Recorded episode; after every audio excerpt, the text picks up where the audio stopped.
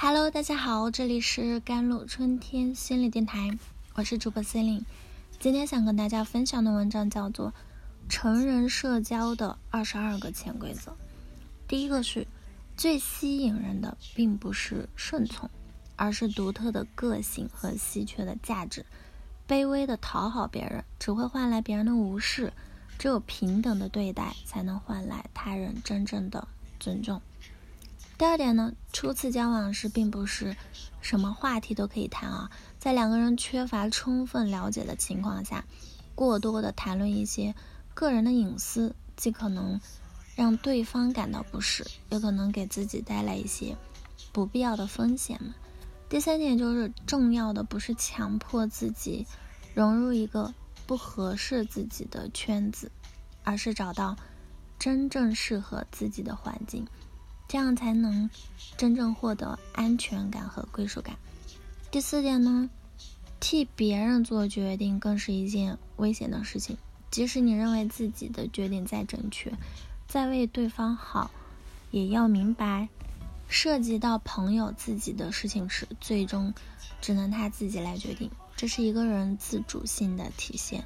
第五点就是与人交往时，不要总是想自己一个人去做好人。也要适当的麻烦一下别人，给别人一些做好人的机会，这样你的人际关系才能更健康和持久。第六点就是身边的人确实会影响我们，但生活的主动权和决定权最终还是在自己手里。重要的不是别人是什么样的人，而是要清楚想清楚你自己想成为什么样的人。第七就是小聪明的人会放肆。但放肆之后，发现周围只剩下自己。大聪明懂得克制，但克制之后发现，身边聚集起了越来越多志同道合的人。人与人之间的区别呢，就是这样，不经意间拉大的。第八就是，当我们越来越成熟的时候，并不是拥有了足以改变任何人的强大能力，而是拥有了从不同角度看待。同一个人或者一件事的能力。第九就是两个人在聊天的过程，说什么话，讲过什么道理，时间一过，很快就会忘记。但是别人讲话过程中给你的感受，你会记住很久很久的。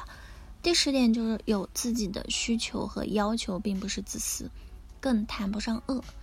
要敢于表达出自己的感受、想法和需求。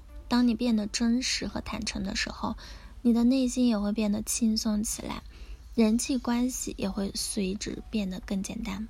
第十一就是不要害怕别人不喜欢你，赢得别人认可和尊重的唯一途径就是展现出自己的最好的样子，凭借自己的实力和成就来征服别人，而不是讨好别人。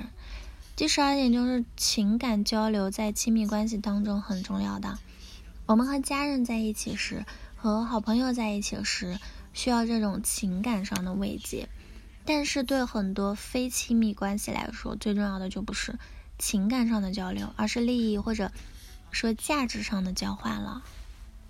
第十三，假如你想和一个人成为知心的朋友啊，最好的办法就是和对方共同去做一些事情。只有共同经历一些事情，我们对彼此才不会只是表面的认知和了解，而是有更感性、更深入的体验。这才是建立深度信任最关键的地方。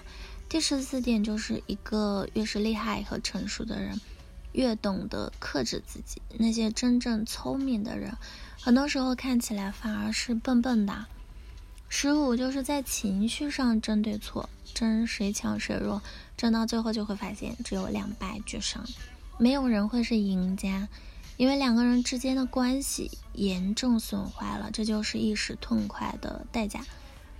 十六，真正让人感到温暖的交流，就是往往是一种去除了攻击性的表达，运用这种表达方式的人。更多在说的是此刻我的感受是什么样的，而不是评判甚至指责对方哪里做的不对嘛。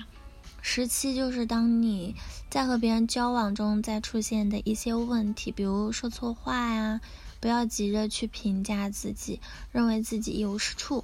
而是告诉自己，犯错是长期成功的重要组成部分，接纳并改正自己就可以了。